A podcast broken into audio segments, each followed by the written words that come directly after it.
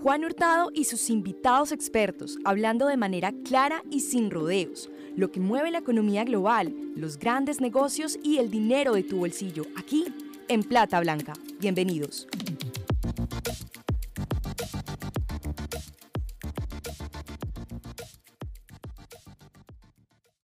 Hola a todos, yo soy Juan Hurtado y hoy hablaremos en Plata Blanca sobre el día de las elecciones en Estados Unidos. ¿Y cómo va a cambiar el mundo después de este día?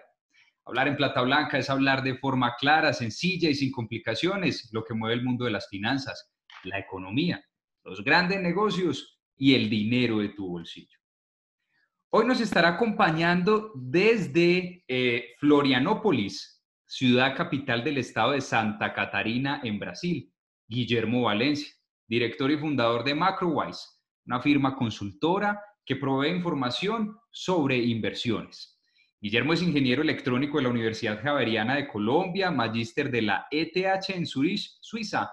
Se desempeñó como analista cuantitativo en Compass Group Colombia. Ha trabajado en diferentes firmas desde Suiza y Hong Kong. Actualmente está radicado en Brasil con su firma Macrowise. A Guillermo lo pueden seguir en Twitter como arroba gmacrowise y pueden leer su blog en macrowise.co. Recuerden que a nosotros Plata Blanca también nos pueden seguir en Twitter como arroba platablanca.com y en las otras redes sociales como Plata Blanca. Iniciamos. Bueno, Guillermo, bienvenido. Muchas gracias por, por, aceptarnos la invitación de hablar en Plata Blanca. Saludos hasta Florianópolis.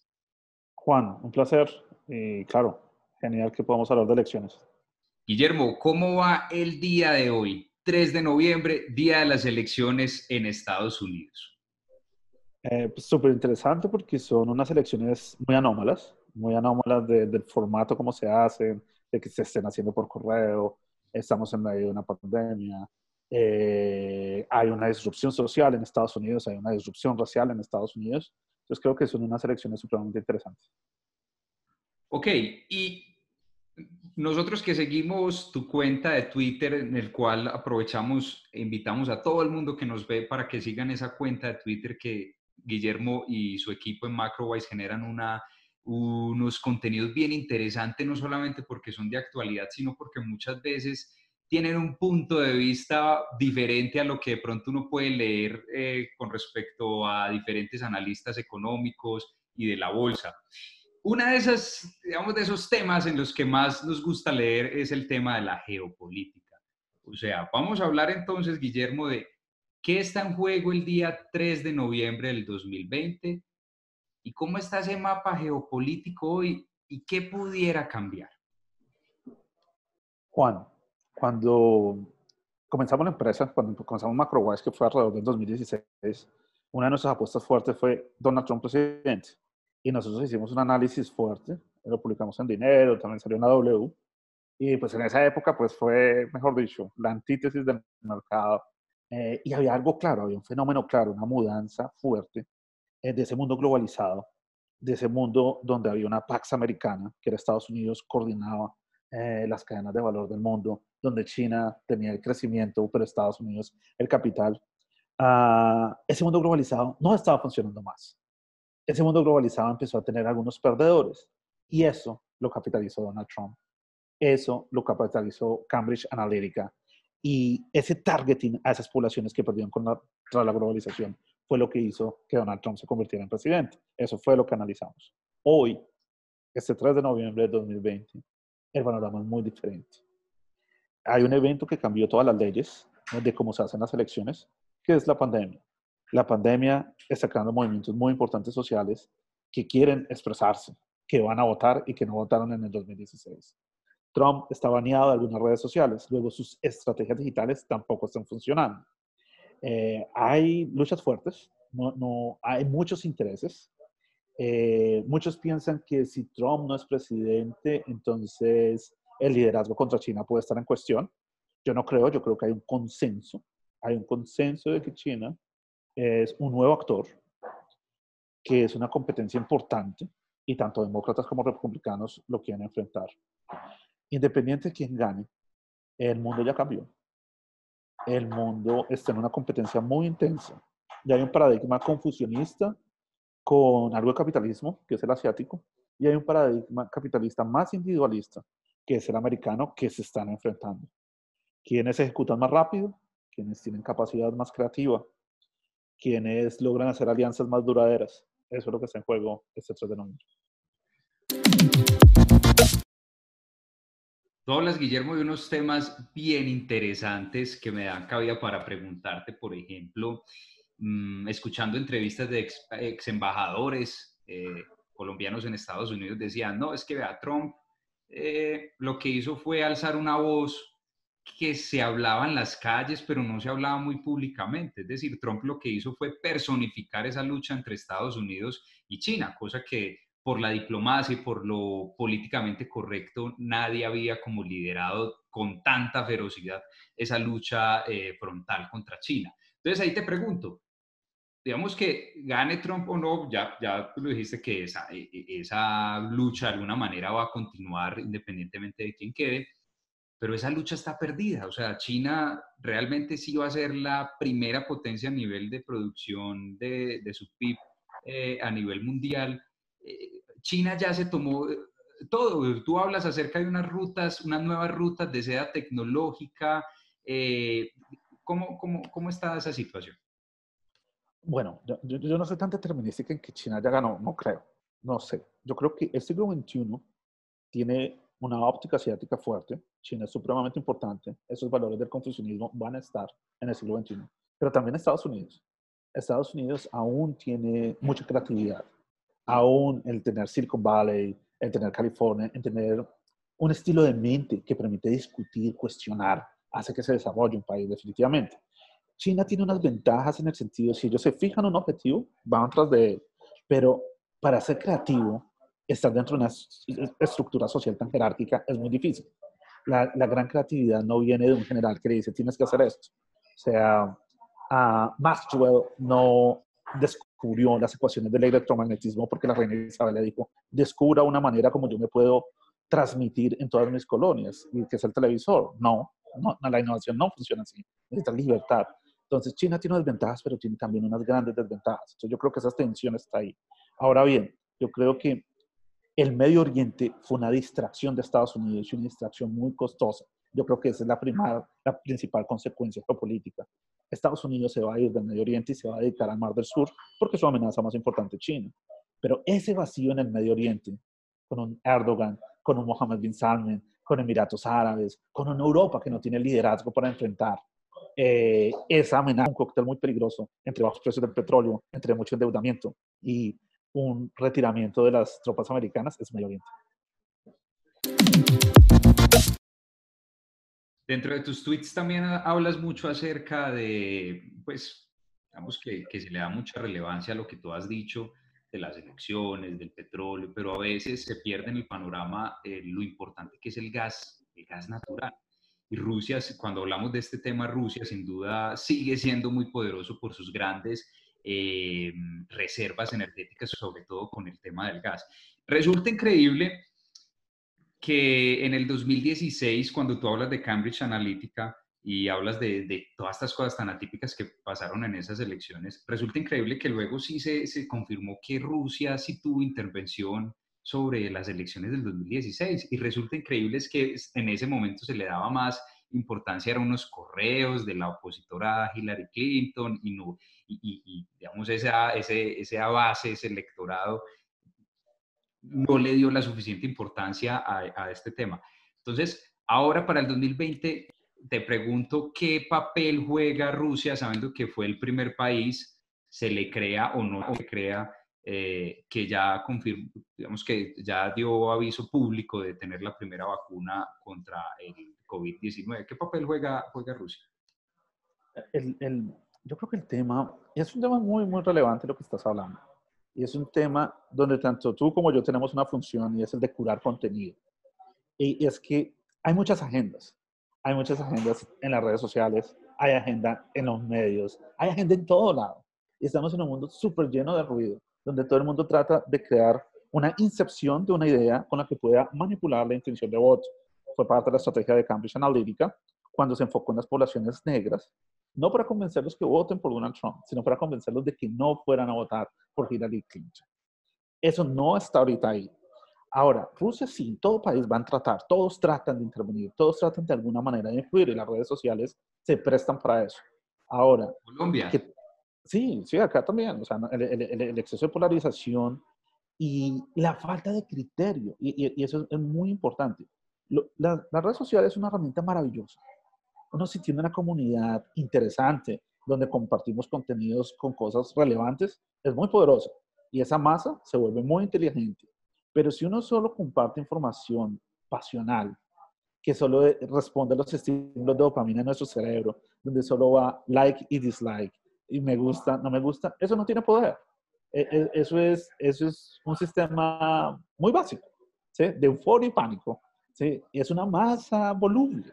Y, eso pasa mucho en las redes sociales, pero se puede mejorar curando contenido, eh, eh, creando fuentes, eh, abriendo una discusión de diferentes ángulos, aumentando la capacidad de argumentación y evidencia. Ese es el rol tanto de analistas, de influencers, de planilladores. Eso es muy importante sobre todo en el mercado. Y eso yo veo que en Colombia se está empezando a mejorar un poco. ¿no?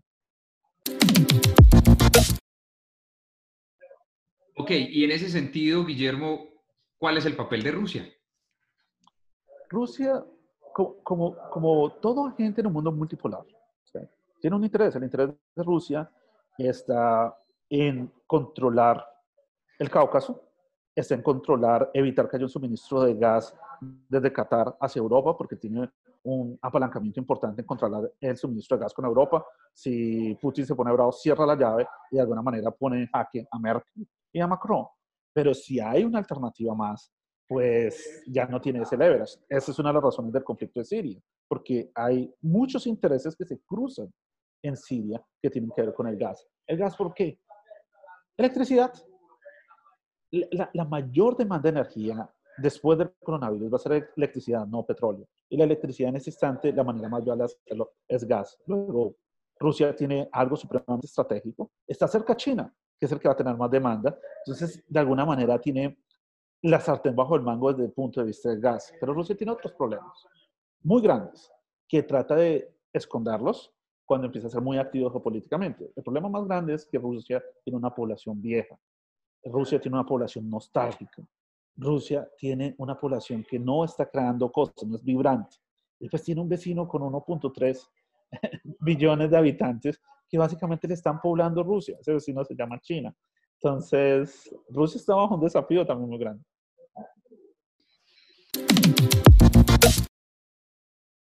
¿De qué va a estar pendiente Guillermo Valencia el día 3 de noviembre? Es decir, cuando esté finalizando el día 3 de noviembre. ¿Qué, ¿Qué, va a mirar Guillermo Valencia y su equipo en MacroWise? Yo, yo creo que la señal más importante está en los tesoros. Y el activo que más nos interesa son los tesoros de Estados Unidos, porque tanto Biden como Trump significan más gasto, significan más estímulo monetario. Independiente de quién sea el presidente, eso va a seguir. La pregunta va a ser, es, ¿confiamos en el activo de reserva? Si hay volatilidad en los tesoros, eh, eso es supremamente importante para mercados emergentes. Entonces yo estaría muy pendiente de los tesoros eh, y el oro. ¿sí? ¿Por qué? Porque en un mundo multipolar, el oro es la interfaz cuando no hay confianza tú tienes imperio A, yo tengo imperio B. Desafortunadamente el uno no confía en el otro, entonces yo no acepto tus transacciones en tu moneda, ni tú las mías. Pues vamos a oro y es la interfaz cuando un mundo no tiene confianza. Eso pasaba en la época mercantilista, eso está pasando ahora de nuevo, porque no hay confianza entre muchos estamentos del orden geopolítico. Vamos a hablar, Guillermo, entonces acerca de cómo cambiar al mundo. Dentro de estas discusiones que has tenido en, en Twitter hay una muy particular, hay una bien, bien relevante, es acerca del mundo de los bits, como tú lo llamas, acerca de la relevancia tecnológica que tiene en el mundo y específicamente en los, en los mercados financieros. Entonces, el debate está dividido. Hay unos que dicen que estamos en la burbuja del punto com, parecida a la burbuja del, 2000, y hay otros, como es tu caso, que dices, no, eh, digamos que la valoración de estas empresas tecnológicas pues tiene una razón de ser y no necesariamente está inflado. Es más, puede seguir subiendo. ¿Qué va a pasar con las tecnológicas de ahora en adelante, Guillermo? Em, primero, separémoslas. No tratemos de hablar de un solo grupo de tecnología. Digamos, hay cuatro compañías que están muy sobrevaloradas y que van a ser susceptibles a leyes antimonopolio. Entonces, definitivamente yo no quiero tener esas compañías. Llámese Google, llámese Facebook, llámese Amazon. Entonces, digamos, esas son sensibles y coincide que son las que más pesan en el índice. Pero hay compañías excelentes. Estamos hablando de una revolución tecnológica y la gente está paniqueada con que hay una burbuja, cuando el problema de sobrevaloración se centra solo en cuatro compañías. Hay otras compañías que no están sobrevaloradas. ¿Cómo se va a construir ese mundo de los bits? ¿Cómo se va a construir la infraestructura 5G, que son realmente donde está la ventaja competitiva tanto de China como de Estados Unidos? Porque fue el problema con Huawei, porque todos saben que Internet es lo que va a habilitar eh, las ciudades inteligentes, es lo que va a habilitar el crecimiento eh, en, el siglo XXI. Entonces, si apenas está pasando esa revolución tecnológica, hablar de una burbuja es muy prematuro. Es más, es es de pronto no entender el contexto de la diferencia y de la competencia tecnológica tan profunda. No, no me imagino uh, estar dentro de, una, dentro de una burbuja cuando la inteligencia artificial se está desarrollando como se está desarrollando, cuando hay potencial en otras ciencias que, que, que están más allá del software. Digamos, el software se puede estar inflado. El software de alguna manera se comió el mundo. ¿sí? Pero ahorita el hardware está despertando de nuevo. Tenemos compañías como Boston Dynamics de robótica. Hay muchas compañías de robótica en Japón supremamente interesantes. De hecho, Japón me parece uno de los places más interesantes desde el punto de vista de equity o de acciones. Uh, yo, yo, no, me, me, cuesta pensar que la tecnología, que la transformación eh, es en lo que yo debo estar corto, me cuesta pensar. Uh, pero también veo una oportunidad en las materias primas. ¿Por qué?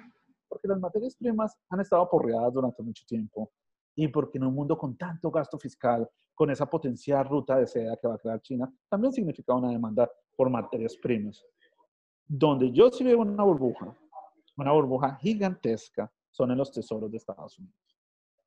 O sea, porque mientras que en tecnología hay muchas personas que llevan hablando de burbujas del 2013 y nada que está. Ha rotado, ha rotado. Y es lo que creo que va a acontecer, va a haber una rotación grande pero lo que sí es interesante es, es la moneda. La moneda y el exceso de, de, estímulo monetario y de gasto fiscal puede crear de nuevo apetito por materias primas y puede crear algunos rastros de inflación, que es algo que estamos monitoreando, porque es que antes solo teníamos estímulo monetario, ahorita tenemos estímulo monetario más esteroides, que es gasto fiscal, ¿y quién paga eso? Solo es que empieza a creer, uno no empieza a creer en los tesoros americanos y ya el único actor relevante en los tesoros americanos va a ser la Fed. Y ese es un escenario, pues, que hace que tengamos que repreciar toda la renta fija del mundo. Porque si algo pasa con la renta fija en Estados Unidos, pasa con renta fija en mercados emergentes y pasa con muchos activos que están ligados a tasa de interés.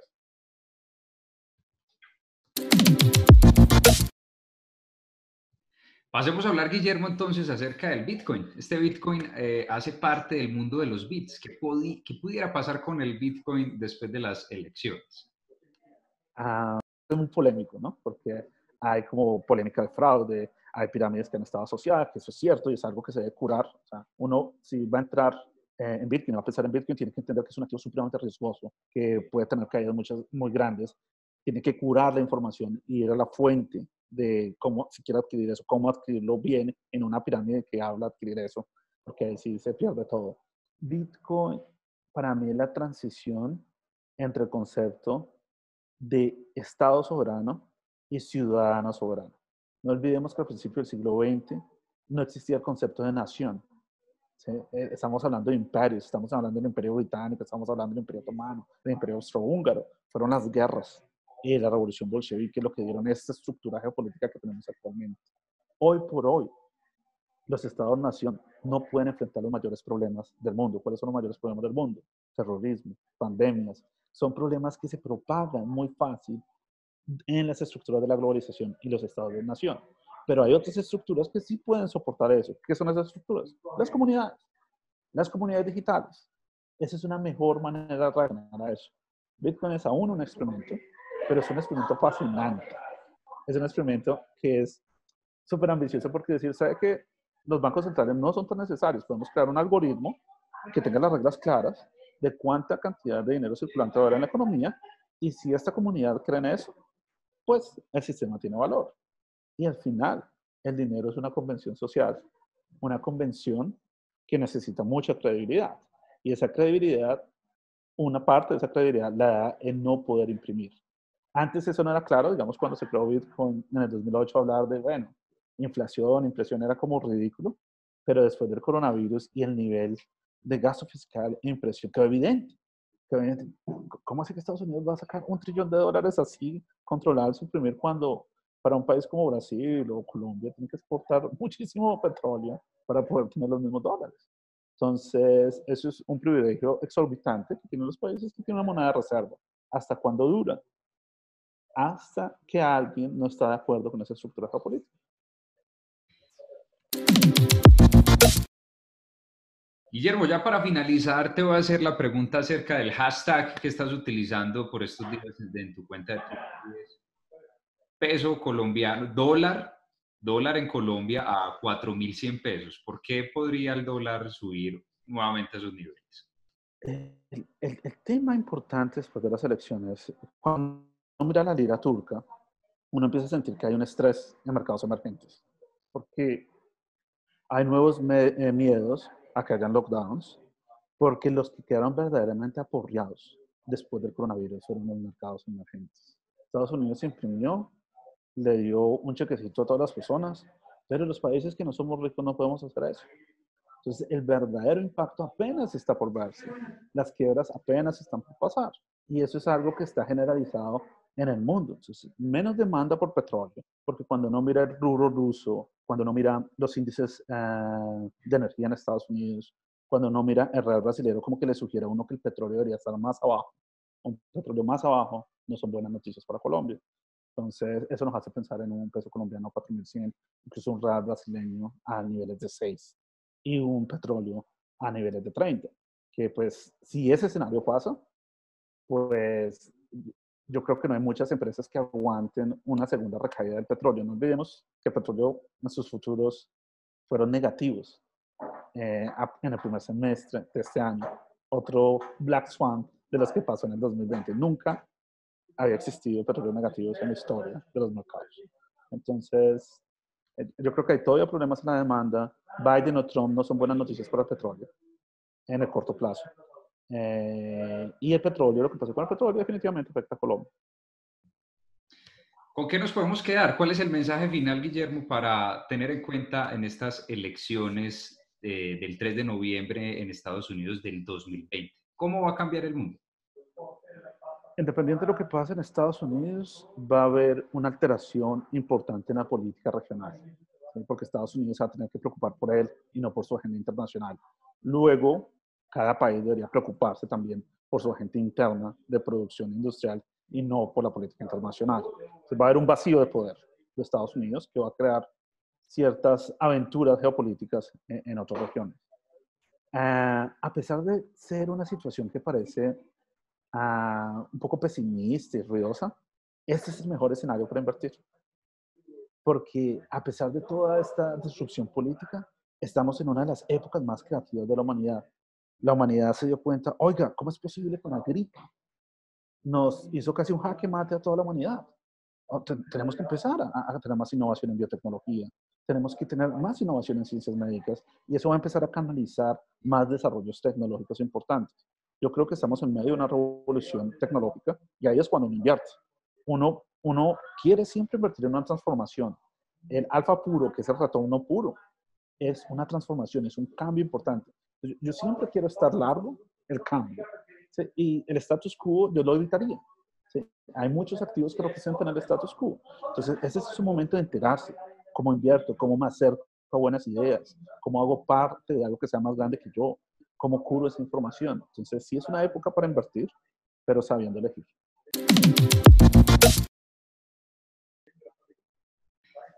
Ya nos dijiste que, que, no importa quién gane, ya sabemos de pronto los escenarios que pueden, pueden haber, pero vámonos con esta pregunta, Guillermo. ¿Quién, ¿Quién, va a ganar el 3 de noviembre? Biden. Listo. Como dicen todas las, eh, todas las encuestas y todos los estudios. Así es. Guillermo, muchas gracias por hablar en Plata Blanca, muchas gracias por hablar las finanzas, la economía, las elecciones de Estados Unidos de forma clara y sencilla. Juan, un placer estar contigo y pues mucho de tu programa. A Guillermo le agradecemos mucho por su tiempo y a ustedes mil gracias por estar ahí. Esperamos esto haya sido de su interés. Hasta la próxima.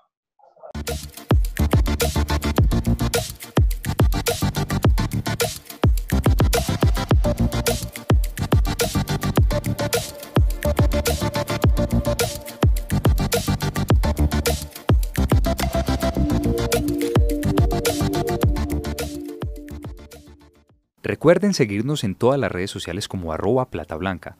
¿Les gustó este podcast? Por favor compartan y recomiéndenos con sus familiares y amigos. Menciónanos en Instagram como arroba plata blanca y sigamos esta conversación. Muchas gracias.